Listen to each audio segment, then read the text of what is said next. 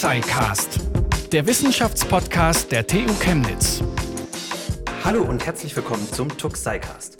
Mein Name ist Pascal Anselmi und heute haben wir eine ganz besondere Folge, denn dieses Mal wollen wir nicht über ein wissenschaftliches Thema an sich sprechen, sondern darüber, wie über Wissenschaft gesprochen wird. Dazu haben wir drei ausgesprochene Profis aus dem Bereich der Wissenschaftskommunikation eingeladen und damit kommen wir auch zum zweiten Punkt, der diese Folge so besonders macht, denn nach über zwei Jahren Pandemie darf ich unsere Gäste das erste Mal endlich in Persona gegenüber sitzen und das nicht ganz schnöd in unseren Aufnahmeräumen, sondern im Lesesaal der neuen Unibibliothek der TU Chemnitz. Deswegen würdet ihr auch ein kleines Hallen im Hintergrund hören. Ich darf meine Gäste begrüßen. In der Runde mit mir sitzen Rebecca Winkels. Sie ist Biologin, Wissenschaftsjournalistin und arbeitet für die WISCOM-Organisation Wissenschaft im Dialog. Hier ist sie Leiterin Kommunikation und Strategie sowie Projektleiterin des Online-Portals wissenschaftskommunikation.de. Neben Rebecca darf ich in der Runde Nikolas Wörl begrüßen. Er ist Physiker an der Universität Duisburg-Essen, hatte heute, glaube ich, den längsten Anreiseweg. Er hat auf jeden Fall schon auf Twitter gefragt, wie lang denn überhaupt die längste Bahnstrecke Deutschlands ist. Den meisten dürfte er aber durch seinen Podcast Methodisch Inkorrekt bekannt sein. Den betreibt er mit seinem Kollegen Reinhard Remford seit fast zehn Jahren. Und seit letzter Woche sind die beiden auch wieder live unterwegs, wie ich gelesen habe. Und zu guter Letzt haben wir Matthias Feisch von der Pressestelle der TU Chemnitz an Bord. Er ist Mitinitiator des Tuxicast und kann uns aus der institutionellen Perspektive der Universität auf die Wissenschaftskommunikation berichten. Hallo in die Runde. Hallo. Hallo. Zum Einstieg würde mich erstmal interessieren, wie ihr jeweils aus euren verschiedenen Feldern auf die Wissenschaftskommunikation blickt und was jetzt Wissenschaftskommunikation für euch jeweils bedeutet. Rebecca, ich würde gerne mit dir anfangen. Du arbeitest für Wissenschaft im Dialog. Was ist das jetzt für alle, die das nicht kennen und äh, wie kommuniziert ihr Wissenschaft? Genau, ähm, Wissenschaft im Dialog ist, und jetzt kommt der wahnsinnig gute äh, Motivationsslogan, äh, die Organisation für Wissenschaftskommunikation der deutschen Wissenschaft. Was das bedeutet, ist, dass wir ein bisschen anders als die anderen beiden Perspektiven auftreten. Und zwar ist es bei uns tatsächlich so, dass wir uns versuchen, um das gesamte Feld der Wissenschaftskommunikation zu kümmern. Das heißt, wir probieren neue Formate aus, wir entwickeln neue Formate, wir tragen Wissen über Wissenschaftskommunikation in die Praxis hinein, wir beschäftigen uns ganz viel damit, was getan werden muss, damit Wissenschaftskommunikation besser wird und kommunizieren nicht ganz so viel Wissenschaft dann richtig selbst. Das habe hab ich zumindest vorher gemacht, aber jetzt gerade sind wir nicht wahnsinnig nah daran, irgendwie das neueste Forschungsergebnis zu kommunizieren oder so. Also ihr baut eher die Formate, in denen sich die, die Wissenschaftler dann und die Wissenschaftlerinnen dann bewegen. Oder auch die Institution, ja. Oder auch die Institution. Nikolas, du bist selber Forscher, machst aber auch seit 2013 einen der erfolgreichsten Wissenschaftspodcasts, machst nebenbei noch Live-Shows, Vorträge, Slams und bist auch noch in anderen Formaten zu Gast, wie hier dem Tuxai-Cast. Dabei bist du ja eigentlich hauptamtlich Physiker an der Uni.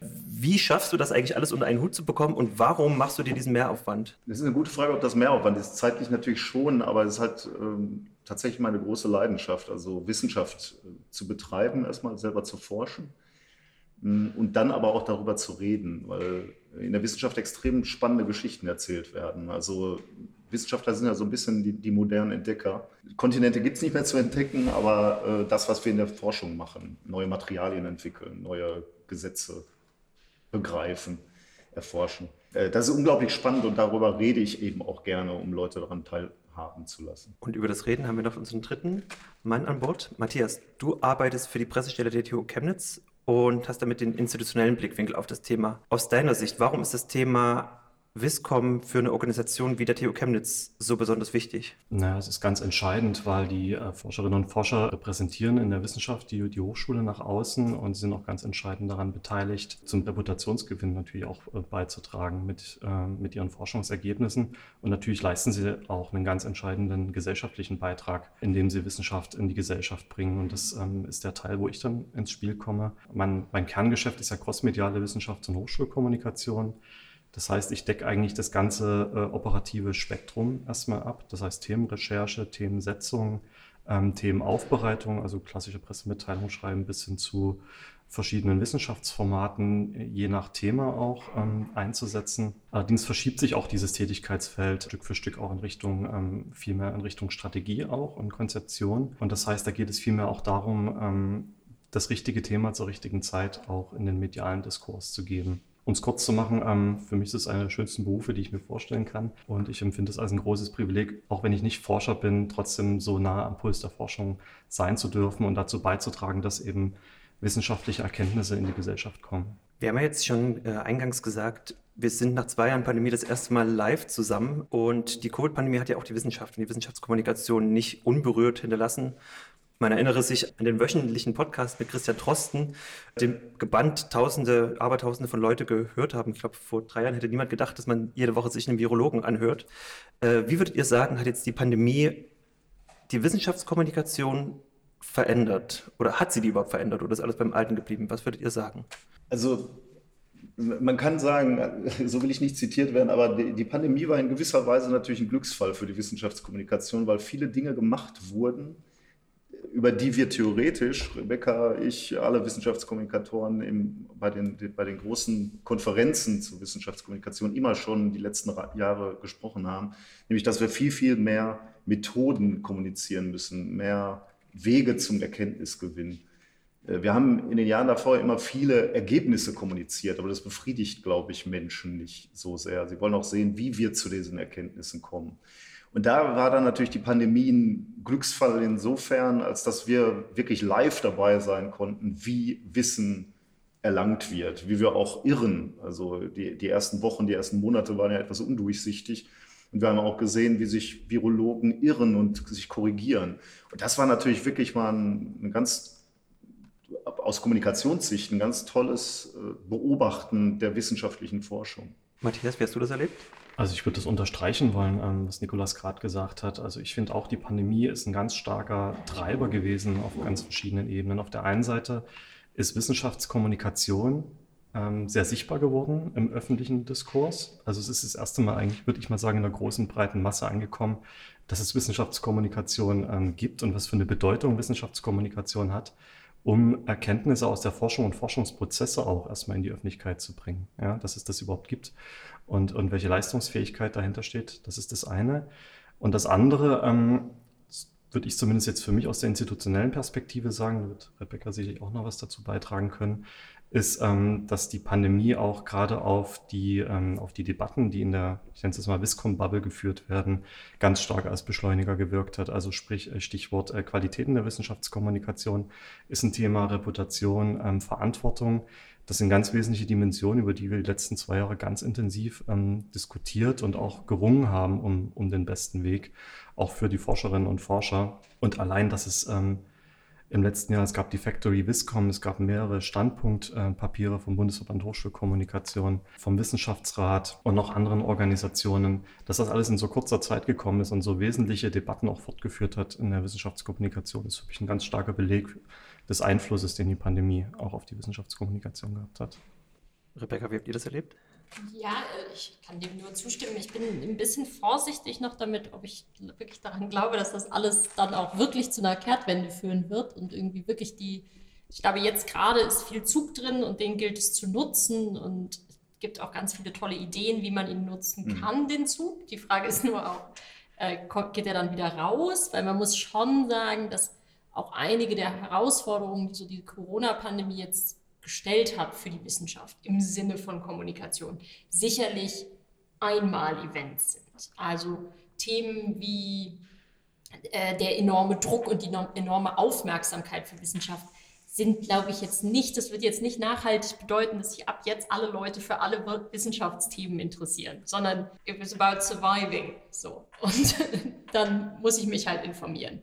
Und ich finde, das, äh, das ist schon was, was man im Hinterkopf behalten muss bei allem, Zug, der gerade drin ist und bei allem Positiven, was ich auch sehe an der Entwicklung der Branche. Ich hätte gehofft, dass diese Entwicklung auch ohne Corona-Pandemie eintritt. Und ich glaube auch, da waren vorher schon ein paar Weichen gestellt in die richtige Richtung. Ähm, aber ich bin sehr gespannt, was passiert, wenn die Corona-Pandemie wirklich vorbei ist und wir dann auch mal sehen, was wird daraus eigentlich? Also wie entwickelt sich das, was jetzt angeschoben ist, weiter? Was wird dann auch vielleicht nochmal repriorisiert? Was, was bleibt? Was verändert sich? Bleibt das politische Interesse, was glaube ich für den Zug, der gerade drin ist, bleibt das politische Interesse so hoch? Oder ist in dem Moment, wo es das war, das politische Interesse weg? Weil wenn wir ehrlich sind, im Konstrukt vom Klimawandel da gibt es ja eigentlich schon ein Problem, was viel länger da ist und größer und, ist. und größer ist. Ähm, oder also aus einer individuellen Perspektive vielleicht nicht für jeden größer ist, aber Mhm. gesamtgesellschaftlich größer ist. Und da hat es Wissenschaft, Kommunikation nicht so richtig weit gebracht bisher. Ne? Ja, es ist spannend. Ne? Und wir sehen dann, wo es uns hinführt, wenn wir, also wenn in der breiten Gesellschaft diese Scientific Literacy fehlt, also diese, ich sag mal, naturwissenschaftliche Grundbildung, um komplexe Sachverhalte wie eine Pandemie oder den Klimawandel einordnen zu können oder Konsequenzen daraus zu ziehen. Ähm, Und das wird, das wird zunehmend wichtiger, dass wir ein aufgeklärtes, aufgeklärte Menschen haben, die sich eben entsprechend verhalten können und verstehen, wo die Probleme liegen. Äh, Deswegen kann ich natürlich nur hoffen, dass, ähm, kann, dass ich, ich, ich würde ein bisschen, oder ich hoffe, wir können etwas optimistischer in die Zukunft sehen. Aber du natürlich auch berufswegen. Ich versuche es mal ein bisschen optimistischer zu machen. Ähm, wir hatten jetzt zwei Jahre richtig viel Druck im System drin. Und der Druck ist natürlich auch in Politik und Wissenschaftspolitik weitergereicht worden. Deswegen hatten wir die ganzen Initiativen und haben die ganzen Standpunktpapiere und, und Positionspapiere jetzt auch gesehen. Die Frage ist, wie nachhaltig das ist. Ja, gebe ich euch recht. Das wird sich einfach noch zeigen müssen. Und was ist auch damit passiert? So auf der Mikroebene, sage ich jetzt mal, wenn ich es wieder auf meinen Bereich so runterbreche, hat es schon sehr starken Einfluss gehabt. Und ich sehe das auch bei den Kolleginnen und Kollegen, dass das schon tiefe Spuren auch hinterlassen in den Kommunikationsabteilungen. Nur mal ein Beispiel. ähm, Wir haben jetzt drei Universitäten oder vier sogar, in denen jetzt äh, Hochschulkommunikation auf Leitungsebene verankert wurde. Das ist ein Prozess, der ist in diesen zwei Jahren passiert.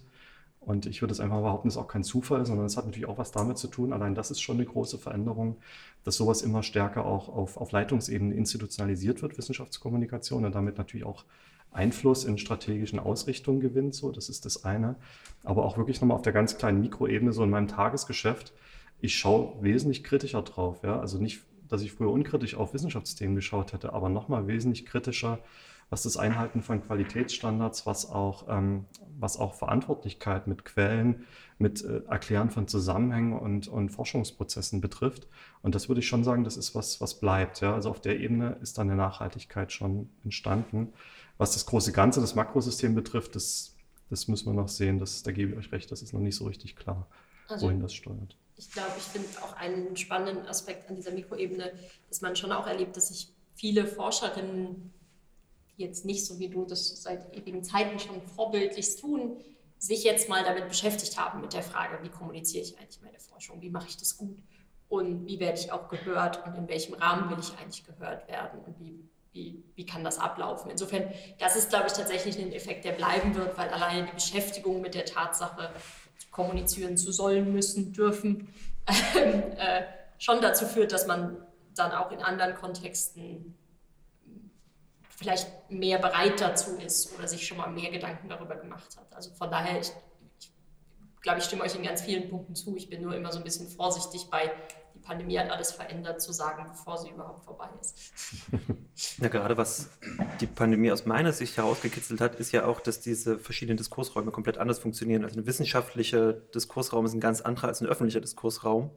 Und viele Leute aus dem außenwissenschaftlichen Rahmen gar nicht verstehen, dass dieser Streit gut ist und dass es gar nicht gut ist, wenn es nur eine Meinung gibt. Das war ja immer, auf welchen Virologen sollen wir jetzt hören? Ja, am besten auf die Streitenden, weil das sind die Guten. Ähm, wie habt ihr diese, also habt ihr schon Möglichkeiten oder Ideen, wie dieser Raum überbrückt werden kann? Oder seht ihr das als ein, als ein Problem, dass diese Räume verschieden funktionieren? Ich glaube, das ist ja das, was Niklas gesagt hat, auch ähm, mit dem prozessorientierter Kommunizieren. Und ich bete das in letzter Zeit so oft gebetsmühlenartig von mir her, dass ich manchmal mich schlecht fühle, es nochmal zu sagen. Aber ähm, es ist halt, genau da liegt die Krux. Wir müssen besser erklären, wie Wissenschaft funktioniert im Prinzip und was da für Leute hinterstehen und warum die das machen, was sie da machen. Weil dann kommt man auch nicht auf die Idee, letzte Woche habe ich bei einem Event den Satz gehört, ob Christian Drosten das gemacht hat, um seine Reputation zu steigern. Da musste ich sehr lachen, weil, also sorry, aber da hätte es bessere Wege gegeben als diesen. Also auch, auch welche, die weniger schmerzhaft für ihn persönlich, glaube ich, waren. Ähm, und ähm, ich glaube, dass wir da, ja, also ich glaube, dieses Prozessorientierte ist so wichtig, dass sich das auch hoffentlich nicht mehr ändern wird. Und ich glaube, das ist auch was, was angekommen ist. Und zu diesem Prozesshaften gehört aber auch dazu, dass es beidseitig oder sogar, ich würde noch ein drittes System, nämlich das politische System aufmachen, das auch nochmal anders funktioniert als die Logiken in der Öffentlichkeit und in den Medien. Wenn man alle drei Bereiche sich anguckt, müssen sicherlich alle drei Bereiche mehr Verständnis füreinander entwickeln. Also ich glaube, ich sehe da schon auch Wissenschaftlerinnen in der Bringschuld, ab und an mal zu hinterfragen, ob, das, ob sie wirklich die Wahrheit kommunizieren, wenn sie nach außen gehen. Ne? Und ähm, ich glaube, ich glaub, wir sehen da viel Bewegung. Ich glaube, das sind auch schwierige Schnittstellen, Diskussionen. Ich glaube, es ist auch nicht nicht trivial, das ähm, einfach zu sagen, so muss es jetzt gemacht werden. Aber das ist der ganz entscheidende Prozess und den müssen wir unbedingt gut gestalten. Und es wäre wunderschön gewesen, wir hätten ihn vor der Pandemie schon ausdifferenziert gehabt. Mhm. Ja, ist ganz, ganz schwierig, ne? diese Unsicherheiten zu kommunizieren, die wir in der Wissenschaft haben. Ähm, das ist eine ganz große Herausforderung, weil da bin ich wieder bei der Scientific Literacy. Also Leute, die in der Wissenschaft sind oder eine Ausbildung in der Wissenschaft hatten, die wissen natürlich, dass Unsicherheiten dazugehören die wissen das auch einzuordnen. Aber jemand, der aus einer, also nie diese Art der Ausbildung hatte, der lässt sich möglicherweise von Unsicherheiten verunsichern. Und das ist natürlich, das ist eine Herausforderung an die Kommunikation. Da braucht es vermutlich auch Kommunikationsstrategien, wie wir damit umgehen, mit diesen Unsicherheiten. Denn ähm, wir, wir sollten halt kommunizieren, dass diese Unsicherheiten eigentlich keine Schwäche der Wissenschaft sind, sondern eigentlich die Stärke, dass wir immer bereit sind, äh, Modelle auch wieder zu verwerfen, ähm, Verständnis wieder zu verwerfen in dem Moment, wo es Evidenz gibt, die gegen unser, unser bisheriges Modell spricht. Und das ist eine ganz, ganz große Stärke, wie wir gesehen haben in der Pandemie, wir eben dann auch auf, auf neue Ergebnisse reagieren können, während, ähm, wenn ich das so sagen darf, die andere Seite, dass die, die Pseudowissenschaft natürlich äh, an Vorstellungen festhält, egal wie die Evidenz ist. Und das ist, das wollen wir natürlich auf gar keinen Fall für unsere Gesellschaft. Vielleicht bräuchten wir auch mal mehr sowas, was man so Story of Failing nennt. Ja? Das schreiben wir oft in der Wissenschaftskommunikation oder fast ausschließlich Story of Success. Aber ähm, auch mal darüber zu berichten, dass Wege auch mal in eine Sackgasse geführt haben und dass das ein legitimer Weg in der Wissenschaft ist. Das ist sogar viel mehr ist ein ganz wesentlicher, ganz wertvoller Weg, weil dann weiß der nächste Forscher, den Weg muss er nicht mehr gehen, ja, die nächste Forscherin. Auch sowas mal mit aufzunehmen in der Wissenschaftskommunikation könnte auch mal eine Strategie sein. Ja, und da bin ich auch ganz bei, bei euch beiden, dieses Prozesshafte auch in sowas mit einzubinden. Und wie würdet ihr das jetzt auch einem kommunizierenden Wissenschaftler schmackhaft machen, der vielleicht ganz neu ist und jetzt weiß, okay, ich muss jetzt irgendwie äh, Failure kommunizieren und muss mich dann potenziell draus in dieses Internet begeben, wo so ein wütender Mob eigentlich gestandene Wissenschaftler und Wissenschaftlerinnen platt macht.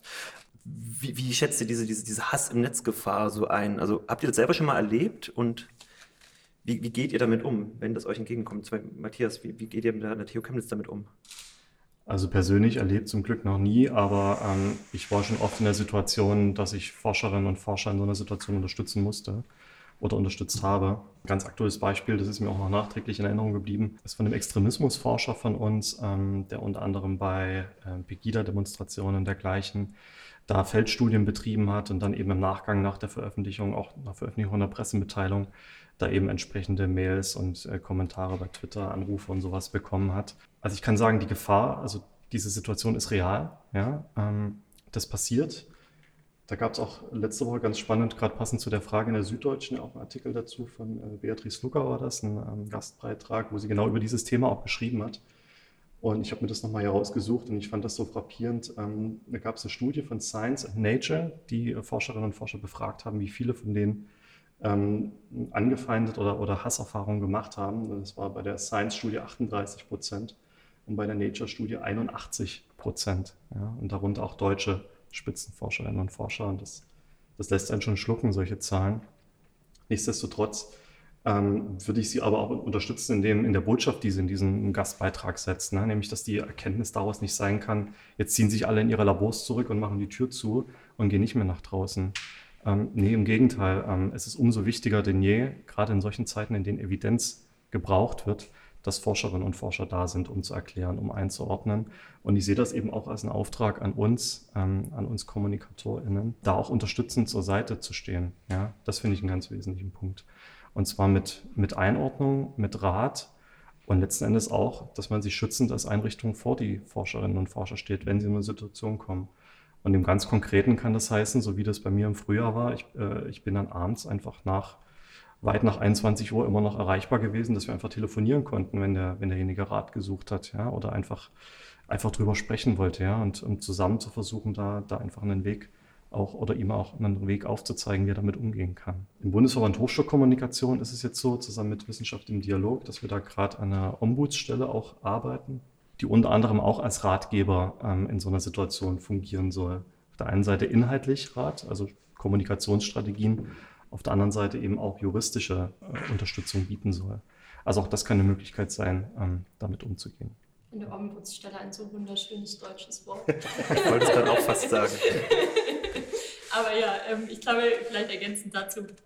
Ähm, ich, wir haben bei BID viel darüber nachgedacht, was der richtige Ort ist, wo man diese Hilfe anbringt und wo man die Hilfe verankert. Und ich glaube, es ist, ich werde Tag für Tag überzeugter davon, dass die richtige Stelle eben sowohl institutionell ist, als auch irgendwo zentral oder überinstitutionell. Ich glaube, es reicht nicht in allen Fällen, dass an der Universität es jemanden gibt, weil in aller Ehren, irgendwie letzte Woche wurde auch dieses Argument gebracht von Sandra Zizek tatsächlich, die sagte, naja, ähm, der Unipräsident ist schon auch immer noch mein Chef. Und ich finde es ein total legitimes Ding. Und ich will nicht, dass mein Chef alles weiß, was passiert.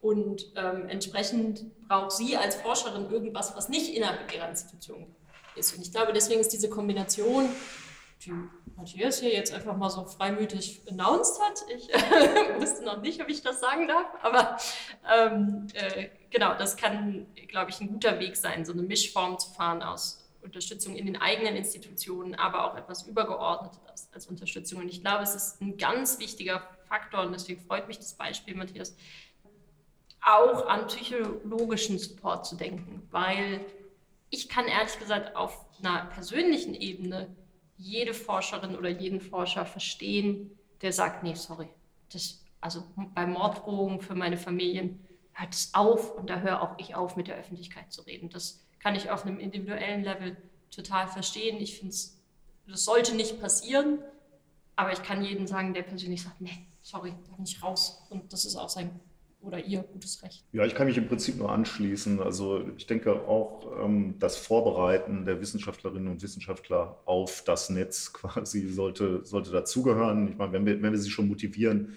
bei Twitter aktiv zu sein beispielsweise, dann muss man ihnen wahrscheinlich auch sagen, ähm, da draußen ist ein wütender Mob, der nicht nur auf Fakten hört, sondern einfach auch mal emotional äh, diskutiert, weil das ist teilweise für die für die Forscherinnen und Forscher natürlich eine völlig neue Welt, dass Fakten auf einmal nicht zählen. Äh, äh, das sind ja äh, Paralleluniversen quasi. Aber als Gesellschaft, denke ich, sollten wir auch so Dinge anzählen und aufzeigen, wie wenn, wenn Presse wirklich Grenzüberschreitungen macht. Also diese, diese Bildschlagzeile, die Lockdown-Macher, war einfach mindestens drei Schritte zu weit. Und das muss ganz öffentlich dann ausdiskutiert werden, dass sowas einfach nicht geht. Ähm, auch False Balance in, in Talkshows muss eigentlich viel öffentlicher kritisiert werden. Und da muss ganz klar gemacht werden, was da eigentlich gerade passiert. Dass da Effekthascherei ist oder man will eine Diskussion aufspannen, die wissenschaftlich überhaupt nicht äh, fundiert ist, die überhaupt nicht da ist. Äh, das muss man einfach klar machen und, und, sehr öffentlich diskutieren. Aber funktionieren diese Ansätze? Also man hört ja immer, das False Balance Argument ist ja ein gutes, das kriegt man immer auf Twitter, liest man das immer, dass das Problem aller Talkshows ist. Ähm, trotzdem werden diese Talkshows wahnsinnig gerne geschaut, haben riesengroße Einschaltquoten und wahrscheinlich gerade auch deswegen. Also man arbeitet ja dann quasi gegen den Erfolg und sagt, ähm, also eigentlich bräuchte man ein Gegenangebot, was diese False Balance aufhebt und mindestens genauso erfolgreich ist? Ich glaub, also ich glaube, das geht ja weiter. Das ist ja kein Problem der Wissenschaftskommunikation mit, ähm, mit der also die Debattenkultur, die wir pflegen, ist ein bisschen kaputt gegangen. Irgendwo, irgendwo zwischen dem Internet und dem Fernsehprogramm ist unsere Debattenkultur verloren gegangen, habe ich das Gefühl. Und ich glaube, dass wir da als einfach gesamtgesellschaftlich mal, wir müssen über Debatten reden. Aber ich glaube, das ist tatsächlich ein größeres Problem. Ich glaube, es ist kein Problem, der das rein die Wissenschaft betrifft. Wenn wir Talkshows zu politischen Themen hören, die nichts mit Wissenschaft zu tun haben, ist das genauso. Es gibt eine Seite, die schreit, dann schreit die andere Seite und dann schreit vielleicht noch ein Dritter mit rein. Und wir verlieren völlig die Grauzonen, mhm. über die wir eigentlich diskutieren müssten und über die man auch gut und gerne diskutieren darf ähm, die verlieren wir aus den Augen in dem, der Art, wie wir debattieren. Ich, ähm, ich hoffe, dafür finden wir zeitnah eine Lösung. Ich äh, ich glaube auch daran, dass man da eine Lösung für findet, weil ich schon bemerke, dass die Diskussion eher dahin geht, dass Leute dann auch mal sagen so, nee, das geht jetzt so nicht, wir können so nicht diskutieren, wir müssen anders diskutieren. Und ich glaube, das ist der erste Schritt, um es zu verändern, ist, dass kritisch darüber reflektiert wird, wie unsere Diskussionskultur stattfindet. Ihr kommuniziert ja auch, und jetzt haben wir gerade nur diese negativen Beispiele ähm, genannt. Ihr kommuniziert ja aber auch erfolgreich. Also ihr seht ja auch ähm, im, im, Netz, was für ein positives Feedback ihr bekommt. Also vielleicht gehen wir auch da mal auf an, was vielleicht der Mehrwert ist dieser Kommunikation, dass es nicht nur der Hass, oder ist es nur der Hass oder gibt es einen Mehrwert? Ich, ihr kommuniziert. ja, ich, ich kann mich gar nicht beschweren. Also ich bekomme relativ wenig Hass und den Hass, den ich bekomme, den habe ich gelernt zu ignorieren.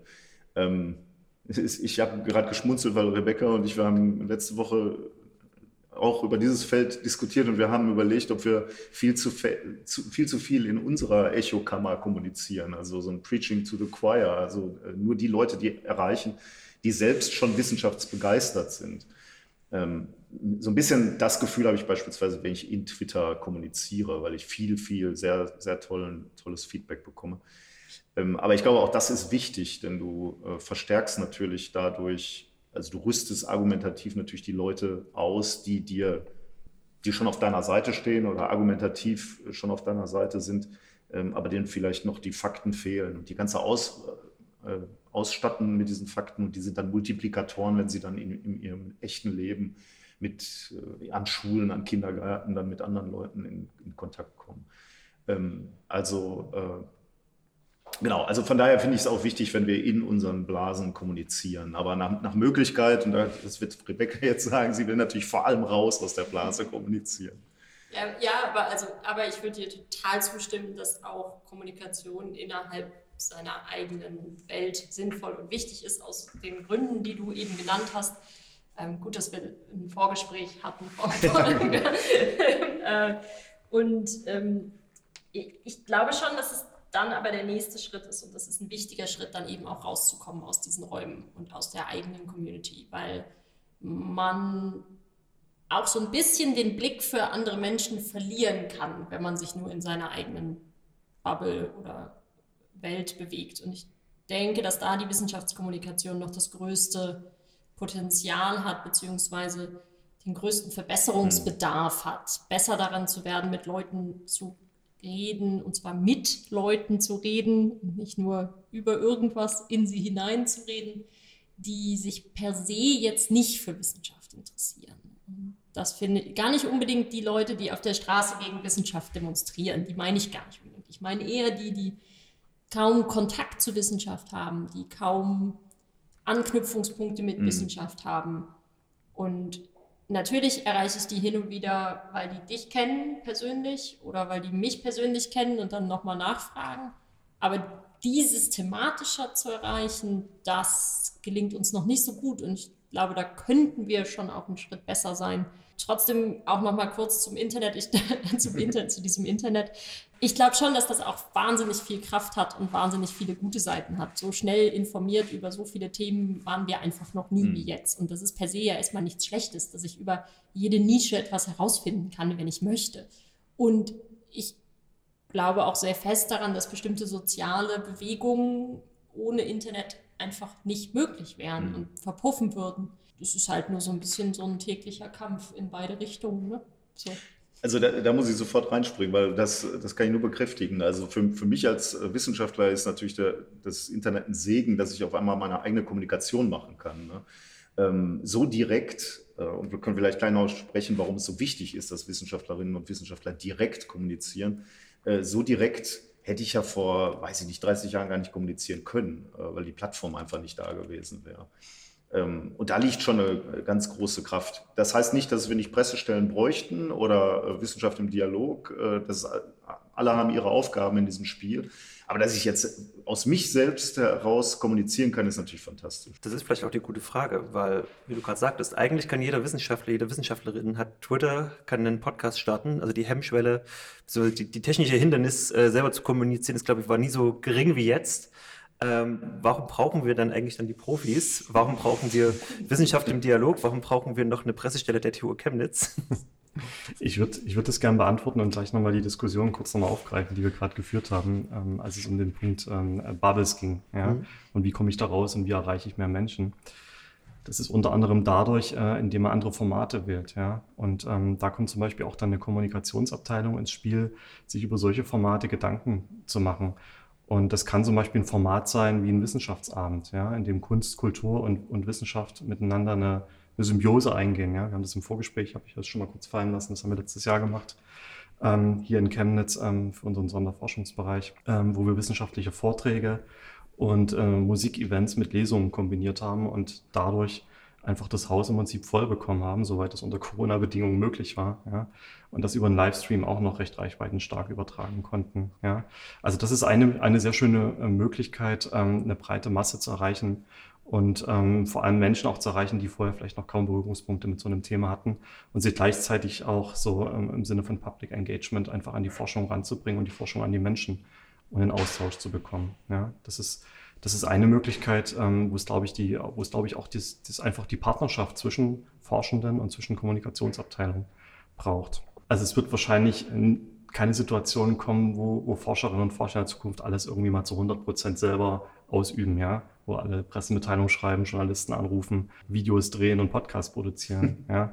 Also ähm, was ich schon finde ist und was sich auch zum Positiven verändert ist, wenn wir Forscherinnen und Forscher dabei unterstützen, selber zu kommunizieren, profitieren beide Seiten davon. Ähm, auf der einen Seite die Forscherinnen und Forscher, die verstehen, wie das System funktioniert, wie sie mit ihren Themen auch Gehör finden können und wir, weil wir intensiver miteinander zusammenarbeiten können im Sinne von einer besseren Wissenschaftskommunikation. Und gleichzeitig gibt es eben auch den Kommunikationsabteilungen mehr Freiräume, ja, zum Beispiel eher in Richtung Strategie oder strategischere Themensetzungen zu denken, wenn sie sozusagen nicht mehr immer nur im, im operativen Geschäft sozusagen drin sind, sondern wenn man gemeinsam ähm, an diese Themen platzieren kann. Und wenn du jetzt aber, wenn ich mir vorstelle, du bist jetzt in der Pressestelle und bist eher in der strategischen äh, Position, kann es ja manchmal auch sein, dass hier so ein frei kommunizierender Wissenschaftler auch mal irgendwie da, da querschießt oder irgendwie so komplett außerhalb, also in irgendeiner Richtung agiert, weil er ist ja dann autonom und ist ja immer autonom, aber er kommuniziert dann außerhalb deiner äh, Befugnis. Also gibt es da auch diese, diese Querschläger oder kannst du dir was vorstellen? Das ist da auch mal. Natürlich nicht. ich, ich kann mir das sehr gut vorstellen. Ich erlebe das eigentlich tagtäglich. Ähm, aber ich glaube, man muss da so ein bisschen differenzieren. Ich, ich bin nicht weisungsbefugt gegenüber unseren Forscherinnen und Forschern. Ja. Also ähm, alles, was ich anbieten kann, ist, äh, wir, sind, wir sind eine Serviceeinrichtung. Ja? Wir können Unterstützung anbieten, wir können die Kanäle und die Netzwerke anbieten und ich verstehe mich eigentlich eher als, ähm, wie hast du es mal so schön ausgedrückt, äh, Rebecca, als Bühnenbereiter. Ja? Das finde ich, ein, find ich ein schönes Bild. Als jemand, ähm, der sozusagen ähm, den Dialog zwischen Öffentlichkeit, Medien und, ähm, und Forscherinnen und Forschern in Gang bringt der die miteinander zusammenbringt, damit da einfach Wissenschaftskommunikation passieren kann, ohne dass wir das jetzt in Kommunikationsabteilung forcieren müssen, ja, oder ohne dass wir jetzt einer Forscherin oder einem Forscher sagen müssen, wie er irgendwas zu kommunizieren hat. Das ist nicht unsere Aufgabe. Das, das steht uns auch nicht zu. Und Rebecca, wie seht ihr euch denn noch als dritte Instanz zwischen der Institution mhm. und den kommunizierenden Wissenschaftlern?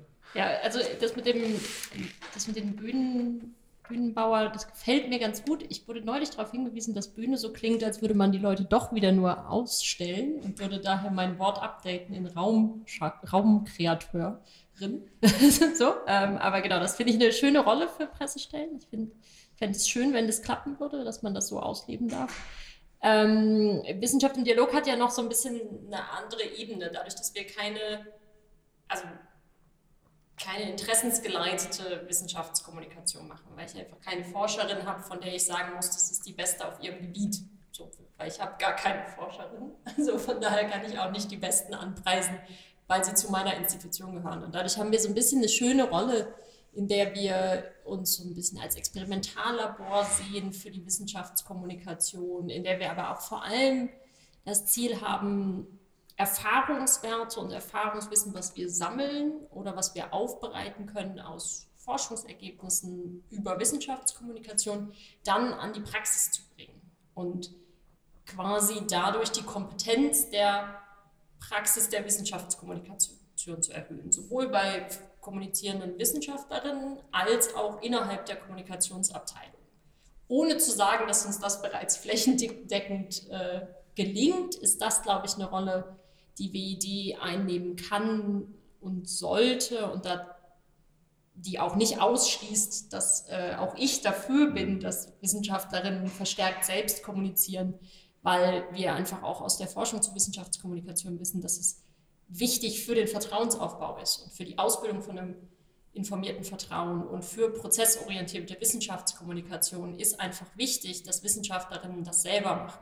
Weil Matthias und ich können ganz viele Sachen ganz, ganz toll, aber bin ich mir sicher. Aber, ähm, aber wir können nicht sagen, wie es wirklich im Labor aussieht und zugeht, weil wir das nicht mehr täglich machen.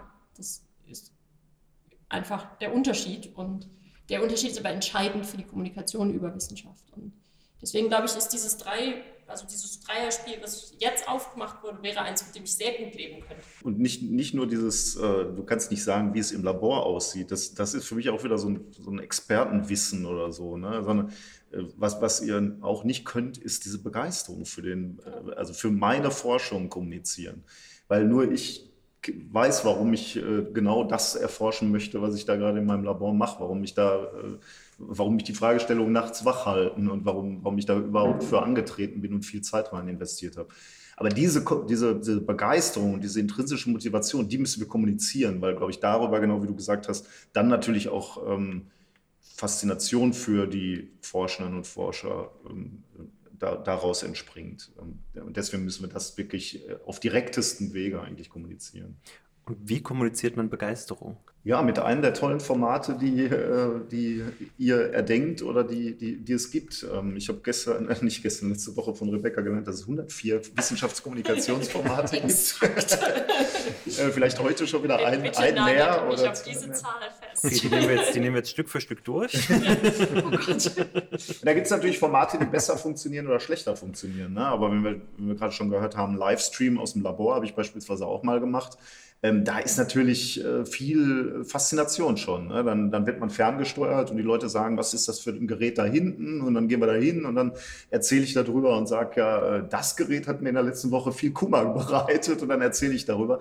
Ähm, das ist dann halt schon ähm, Begeisterung oder in dem Fall dann erst eher Frustration, aber, aber eben eine sehr authentische Kommunikation eben. Ähm, und da gibt es viele Formate, die sehr direkt sind. Der Podcast natürlich auch. Rebecca, ihr habt den wo wir jetzt schon bei diesen Formaten sind, ich habe tatsächlich ein Format, habe ich dabei, wenn man das Format nennen kann. Ähm, ihr veranstaltet diesen Hochschulwettbewerb zum Hochschuljahr. Und da gibt es ja, hat, es hat ja dieses Jahr das wunderbare Thema Partizipation, wo ich auch sagen kann, dass ein Projekt der TU Chemnitz dieses Jahr da auch gewonnen hat, um Carola Köpfer, Albrecht Kurze und Andreas Bischoff.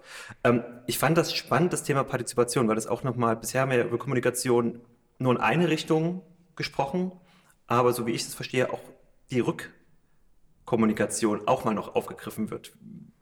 Wie ist denn da gerade die Entwicklung, beziehungsweise wo kommt dieser Gedankengang her?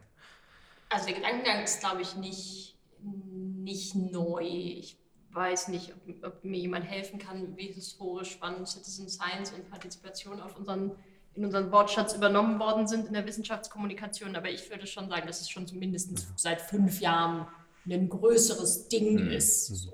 Das wäre so meine grobe Schätzung. Ähm, ich glaube, dass dieses Beteiligungsformate genau in die Richtung ja eigentlich geht. So, es ist ein bisschen, es geht eben um mehr als nur Informationen zu teilen und in eine Richtung zu sagen, hier ist unser Wissen, nimmt es und mhm. geht raus in die Welt damit, sondern es eben diesen Austausch darüber braucht. Ich glaube, es ist Partizipation ist dann am erfolgreichsten, wenn man es schafft, dass beide Seiten einander zuhören und beide Seiten die Beweggründe der anderen verstehen und verstehen wollen. Und dazu braucht es von wissenschaftlicher Seite einer wahnsinnig großen Offenheit. Also ich glaube auch nicht, dass das immer einfach ist. Ich, also auch mit kritischen Fragen dann umzugehen oder mit Ängsten umzugehen. Aber im Idealfall funktioniert gute Kommunikation eben als Austausch und als ehrliches Zuhören von beiden Seiten und dann daraus gewinnbringende Resultate zu ziehen. Also auch was mitzunehmen für die eigene Forschung aus den Bedenken oder Positionen der Bevölkerung kann total gut funktionieren. Es hat, glaube ich, auch so ein bisschen eine Limitation. Also ich würde jetzt auch nicht sagen, dass wir alle Formate von jetzt auf gleich partizipativ gestalten sollten. Es gibt auch einfach ein gutes gute Gründe für, es braucht erstmal Informationen, bevor ich dann weitergehen kann damit.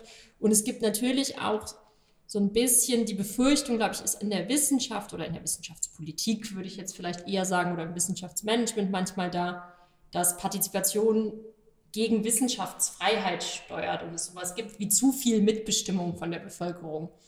Ähm, und ich glaube aber, dass das eigentlich ein Missverständnis ist, weil niemand, der partizipative Formate aufsetzt, will damit die komplette Forschungslandschaft diktieren für die nächsten Jahre. Die meisten Leute, die partizipative Formate aufsetzen wollen, Leute am Wissenschaftsprozess beteiligen. Und da spricht erstmal ganz, ganz wenig gegen, sondern ganz, ganz viel für.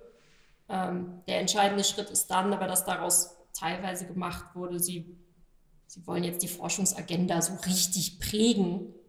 Und das glaube ich nicht, zumindest nicht in dem Maße, in dem es dann wirklich die Forschungslandschaft komplett verändern würde. Wir brauchen Grundlagenforschung, wir brauchen eine freie Wissenschaft, aber es ist, hat noch niemandem geschadet, die Bevölkerung mit einzubeziehen, mit ihren Fragestellungen, mit ihren Gedanken, mit ihren Ängsten und Nöten. Und ich glaube, da sollte Partizipation hingehen. Und in meinem Gefühl tut es das auch. Und auch dieses Wissenschaftsjahr, wo ja der Hochschulwettbewerb dazu gehört, ist eher so zu bewerten, glaube ich, aus meiner Sicht.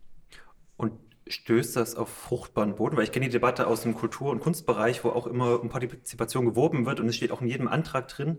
Ähm, Im Endeffekt ähm, sind die Resultate dann eher, gelinde gesagt, weniger beeindruckend, beziehungsweise so ein Anspruch geht, dann, wird dann auch mal schnell fallen gelassen, weil dann doch die Kunst wichtiger ist oder das gute, effiziente Arbeiten wichtiger ist. Ähm, wie ist das dann im, im, im, Wissenschaftsbereich? Das ist eine gute Frage. Ich, ich glaube schon, dass das angenommen wird. Also ich glaube, auf auf Seite der Bevölkerung und im Wissenschaftsbarometer haben wir, glaube ich, auch ein paar Daten dazu, die ich jetzt nicht einfach so hervorheben kann, aber vielleicht könnt ihr das ja in den Show Notes einmal verlinken, die Slide, ähm, dass die Bevölkerung Lust auf Partizipation hat, steht, glaube ich, außer Frage. Ich kenne persönlich so aus dem beruflichen Kontext sehr viele Wissenschaftlerinnen, die darauf auch erstmal Lust haben. Und insofern sehe ich da schon einen Nährboden für. Politisch ist es absolut gewollt. Also es steht im Koalitionsvertrag.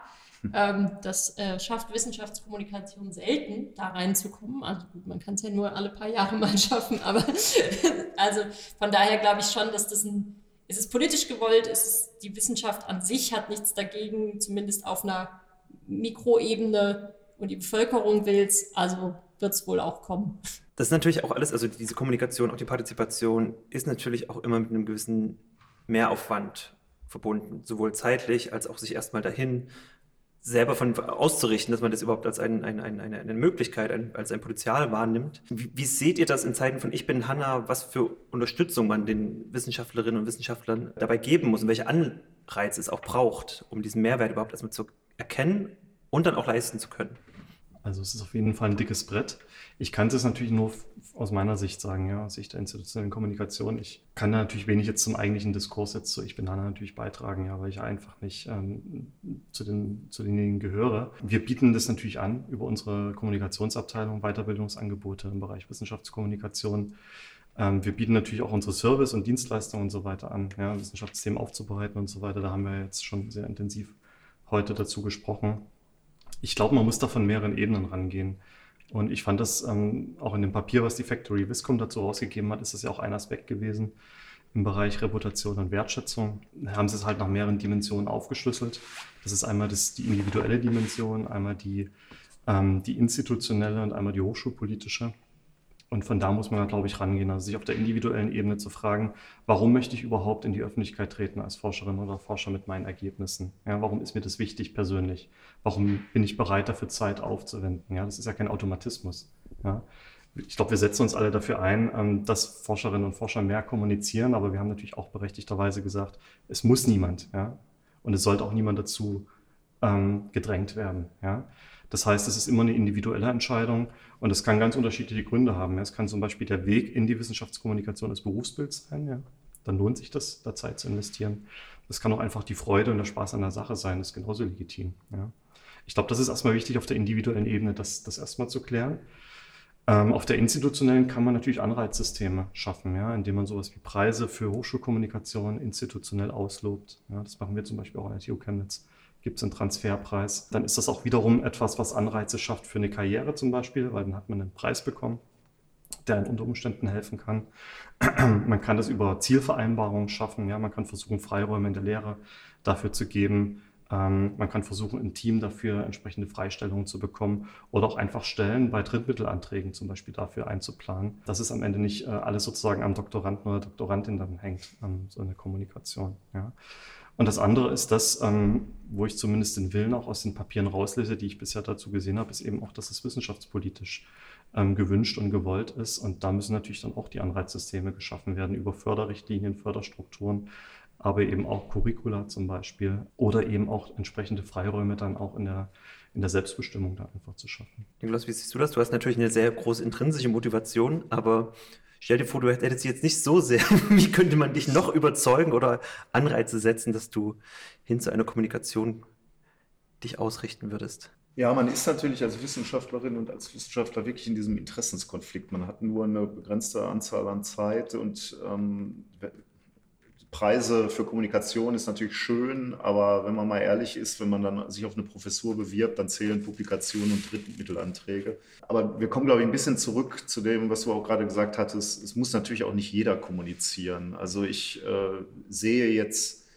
schon, dass es schwer wird bei den wirklichen hm, also bei der, bei der Spitze der Pyramide in diesem akademischen System, die Leute, die dann wirklich um die, um die Professuren kämpfen, die werden nicht viel Zeit haben für die Kommunikation. Äh, aber es gibt ja noch eine zweite Reihe ähm, und äh, da bin ich Mitglied und ich muss sagen, ich habe zum Glück Zeit für Kommunikation bekommen auch. Und da gibt es auch Bestrebungen und, und, Möglichkeiten, mehr zu kommunizieren. Also ähm, du hast gerade schon gesagt, DFG-Anträge oder äh, BMBF-Anträge, die ermöglichen auch Stellen für Kommunikation. Und ich glaube, die werden auch häufiger abgerufen. Also ich selber bin äh, PI in einem SFB und, diese Stelle, meine Stelle, ist nur für die Kommunikation in diesem SFB zuständig. Ich darf jetzt sozusagen finanziert äh, kommunizieren mittlerweile auch. Und das ist natürlich schon eine schöne Entwicklung, die habe ich vor 20 Jahren beispielsweise nicht gesehen. Und genau so, darüber sehen dann natürlich Menschen auch, dass es mh, hm, da Karrierewege gibt. Wenn es dann nicht dafür reicht, dass sie wirklich an die absolute Spitze kommen, dass sie dann, ich habe in der letzten Woche die Exit-Strategie aus diesem äh, akademischen Spiel genannt, dass man sich dann schon mal, dass man dann, dass man dann schon mal anfängt, diese Skills sich zu erarbeiten und auch zu sehen, okay, hier habe ich vielleicht ein Talent, vielleicht wäre Journalismus was für mich oder eben ja, kommunizierender Wissenschaftler in der zweiten Reihe. Also man kann sich dann trotzdem noch mit der Wissenschaft beschäftigen, ohne dann wirklich eine Professur bekommen zu haben. Und aber es klingt ja so, als gäbe es jetzt irgendwie so einen generationellen oder so einen Status-Shift. Also ist das Viscom-Thema eher was für die junge Generation, würde ich jetzt, uns jetzt mal mit einschließen, ganz freimütig, oder auch für die noch nicht mit Professur? Gibt es diesen Cut oder ich glaube äh, nicht, dass es den Cut gibt, aber ich würde schon sagen, diese, dieser Wunsch, sich spielerisch in der Kommunikation auszuprobieren, der kommt eher aus, den, aus dem Bereich der etwas jüngeren Leute. Also sich mal auf eine Bühne zu stellen und Science Slam zu äh, machen, machen eher die Doktorandinnen und Doktoranden, würde ich sagen. Aber ich glaube schon, das strahlt dann auch über zu den Professoren, die dann auch sagen, okay, ich habe hier jemanden in meiner Arbeitsgruppe, der erfolgreich kommuniziert und da gehe ich mal mit oder das mache ich auch mal, das probiere probier ich auch aus. Das beobachte ich schon, dass Leute da äh, Spaß haben. Bei uns in, in unserem SFB gehen äh, gestandene Professoren in Grundschulen und machen Chemie mit Grundschülern. Ähm, äh, und das äh, beobachte ich immer mehr. Also ich würde sagen, der, der Ursprung ist vielleicht eher in, im Jungen, aber ich sehe da keine wirklich starke Grenze. Ja, das würde ich so unterschreiben und ich glaube auch, man muss dann ja auch immer ein bisschen gucken, was ist das Format. Ne? Also, so, also auch da gibt es natürlich Sachen, bei TikTok wird es dünn mit genau, den Professoren. Genau, bei TikTok wird mit den Professoren echt ein bisschen dünn. Aber ist vielleicht auch okay. nee, aber äh, ich, ich glaube schon, da kommt es dann aufs Format an und ich glaube, darauf kommt es, äh, und das ist eigentlich eine ganz gute Ergänzung zu dem, was ihr gesagt habt, darauf kommt es eben auch an. Ne? Bei diesem, wir sollten Leute nicht zur Kommunikation zwingen, wir sollten ihnen aber ihre Möglichkeiten aufzeigen mhm. und gleichzeitig dafür sorgen, dass wenn sie wollen, sie dürfen und können und dabei bestmöglich unterstützt werden. Und ich glaube, da ist dann auch, nur weil jemand jetzt Twitter nicht für seinen Kanal hält, heißt es ja nicht, dass er nicht eben an Schulen gehen kann und das kann auch total wertvoll sein. Wir, sehen, ich glaube, dafür ist die Formatvielfalt tatsächlich ein Vorteil. Die hat auch Nachteile, weil wir uns manchmal ein bisschen verfleddern, wenn wir ganz ehrlich über unsere eigene Arbeit sprechen in neuen Formaten. Äh, und dabei bräuchte es bei vielleicht. 104 Formaten. Bei 104 Formaten, ganz sicher. ähm, ne? Und äh, ich glaube, da ist sie aber von Vorteil, weil sie einfach so viele Optionen mhm. gibt für jede Art von Kommunikatorin oder Kommunikator.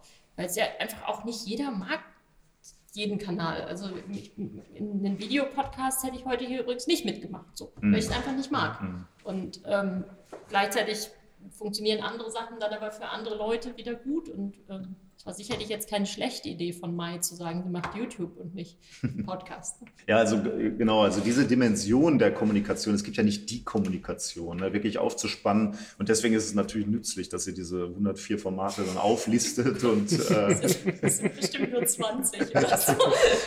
Ähm, und dann eben auch wirklich mal zeigt, da, da, da, sind Formate bei, die brauchen halt nicht viel Zeit. Also sagen wir mal, beim Podcast, wenn man sagen würde, ich lasse mich nur mal einladen als Expertin oder Experten, dann investiere ich zwei Stunden und, und das war es dann. Ein Twitter-Kanal aufzubauen, klar, das ist ein Projekt für, für Monate und Jahre. Äh, mal ein Science Slam zu machen, ist auch eher was Kurzes. Wir, wir sprachen neulich über dieses ähm, äh, du bist äh, Expertin und lässt dich anrufen von Schulklassen ja, oder ja. so. Das heißt, I'm a Scientist, das ist dann die chatten mit den Schulklassen. Hm. Also, ah, chatten äh, sogar. Genau, Ring a Scientist gibt es ja auch genau, nochmal, da, da wirst du dann, glaube ich, äh, angerufen oder, ja. oder gehst sogar in die Schulklassen. Genau. Das ähm, sind super Formate. So, sind super Formate, brauchen, glaube ich, wenig Vorbereitung und du bist mittendrin sofort. Das ist einfach ein super Signal, dass du erreichbar bist für eine Schulklasse.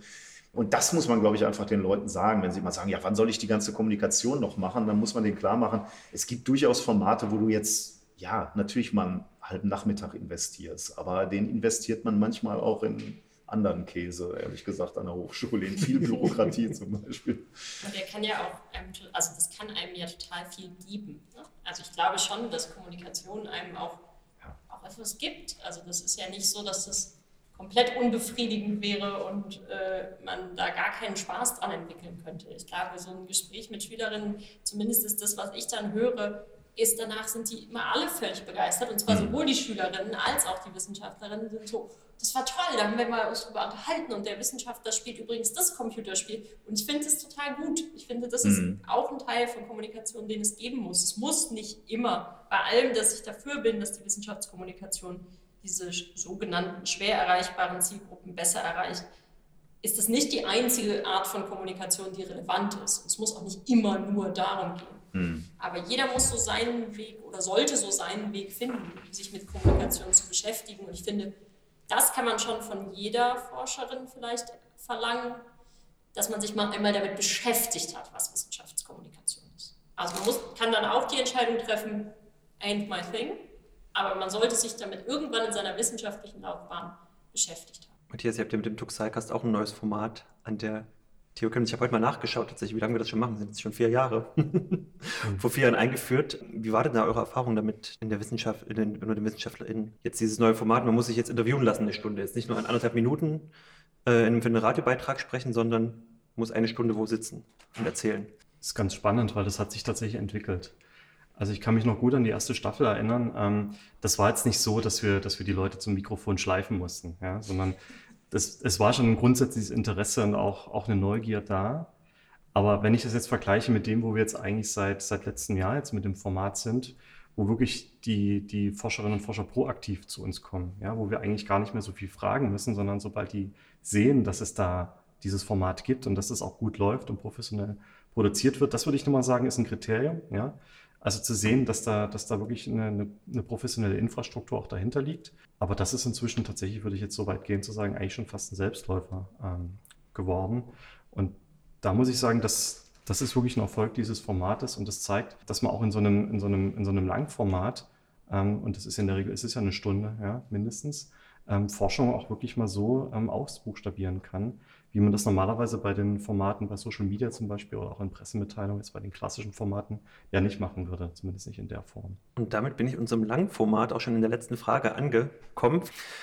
Angenommen, ich bin jetzt junger Doktorand oder schon langjähriger Prof und habe mich jetzt für das Thema begeistert. Irgendwie Wisscom, Wissenschaftskommunikation interessiert mich jetzt, aber ich bin noch nicht so ganz überzeugt. Warum sollte ich jetzt eigentlich anfangen? Und wo fange ich am besten an? Tja, also äh, was mir bei Kommunikation immer Spaß gemacht hat, war wirklich Dinge auszuprobieren. Also man kann wirklich sehr spielerisch mal äh, Dinge einfach testen, also sich auf eine Bühne stellen und mit Leuten äh, sprechen. Ähm, das wäre, also ich, ich, weiß nicht, ob das ein sehr motivierender Rat ist, aber ich, ich würde sagen, probiert es einfach mal aus. Also ne, versucht mal ein paar Formate aus, wenn ihr die Zeit und die Lust habt äh, und, und, probiert euch da aus. Weil ähm, es ist halt gerade wie, es ist halt nicht so, dass man die Leute immer motivieren müsste, zuzuhören und äh, dass man irgendwie in, in, Bubbles muss, die dann erstmal super kritisch sind, sondern ich habe immer die Erfahrung gemacht, die Öffentlichkeit ist extrem interessiert und dankbar, vor allem auch, wenn man anfängt zu kommunizieren. Und wenn man das mal dann erlebt hat, ne, also wenn man die Tür für sein Labor mal aufgemacht hat bei so einem Tag der offenen Tür und die, die interessierten Fragen gehört hat oder wenn man Reaktionen auf seinen Podcast bekommt, dann will man eigentlich nicht mehr aufhören, glaube ich, weil man äh, merkt, wie dankbar das alles angenommen wird. Ich würde das ganz gerne mal kurz aufgreifen, was du gesagt hast, Nikolas, weil das auch ein paar Mal so durchgeklungen ist. Es geht auch um, ganz oft um Freude und Spaß an der mhm. Forschung und an der Wissenschaft und, und um diese Begeisterung zu vermitteln. Das ist nämlich tatsächlich auch das, was ich ganz oft spüre, wenn ich mit unseren Forscherinnen und Forschern ins Gespräch komme, ist genau diese Freude, ähm, die eigenen Erkenntnisse auch einem größeren Publikum, auch einem Nicht-Fachpublikum zugänglich zu machen. Ähm, Jetzt kann man natürlich sagen, so mein Eindruck ist wahrscheinlich ein bisschen verzerrt, ja, weil ich natürlich in der Regel mit denen zusammenarbeite, die von sich aus schon die Begeisterung haben. Ich gehe allerdings auch oft auf Leute zu, Forscherinnen und Forscher, die vorher noch nicht unbedingt ähm, von sich aus das Interesse gezeigt haben, aber unabhängig davon, von denen macht das aus meiner Erfahrung her keiner, weil er da keine Lust drauf hat, sondern das ist immer eine Begeisterung da, die eigenen Erkenntnisse zu vermitteln. Das würde ich sagen, ist ein, ein wichtiger Faktor. Das andere ist auch so ein bisschen so dieses, tatsächlich dieses ideelle Argument. Also ich habe das jetzt gerade auch im, im, im Zuge des, des Krieges in der Ukraine erlebt, ähm, wo wir eine Forscherin hatten ähm, zum Thema Migration, die sehr gefragt war, jetzt auch über einen gewissen Zeitraum ähm, auch in den Medien sehr, sehr breit immer wieder vermittelt wurde, wo, wo ich mich schon fast entschuldigen musste, dass wir immer wieder diese Termine weitergeleitet haben. Und dann hat sie, das ist mir noch so, so in Erinnerung geblieben, so sinngemäß gesagt, aber das ist doch schön, dass ich was zurückgeben kann und es ist doch schön, dass ich dazu beitragen kann, dass man ein bisschen was besser versteht.